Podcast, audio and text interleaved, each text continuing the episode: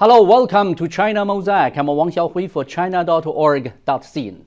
After two years, many heads of state will gather again in Beijing to chart the course for future cooperation at the Second Belt and Road Forum for International Cooperation.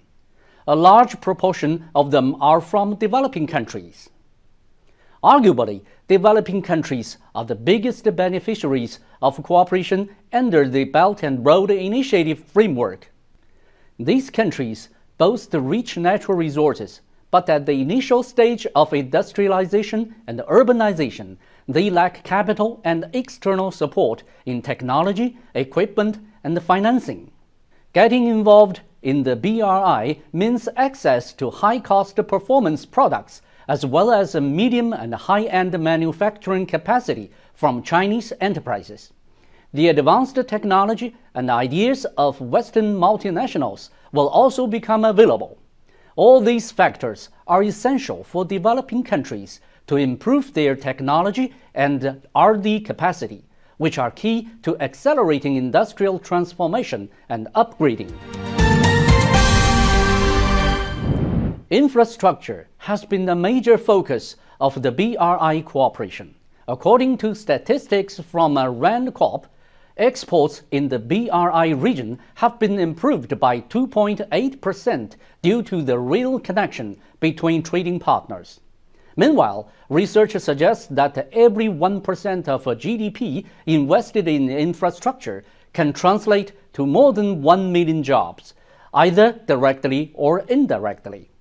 As China has relatively advanced technologies and extensive experience in infrastructure projects overseas, developing countries have received tangible benefits through cooperation under the BRI.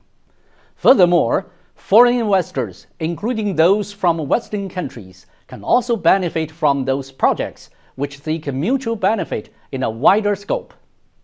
Take, for example, the Sino Myanmar pipeline. This project serves not only as a gateway to the natural gas market in Myanmar, but also as a stimulus to promote employment. Statistics show, as of the end of this January, the direct economic yield contributed by this project to Myanmar had reached 210 million US dollars, with a total of 2.9 million jobs created. The list of such projects has continued to grow since the first BR Forum for International Cooperation in 2017.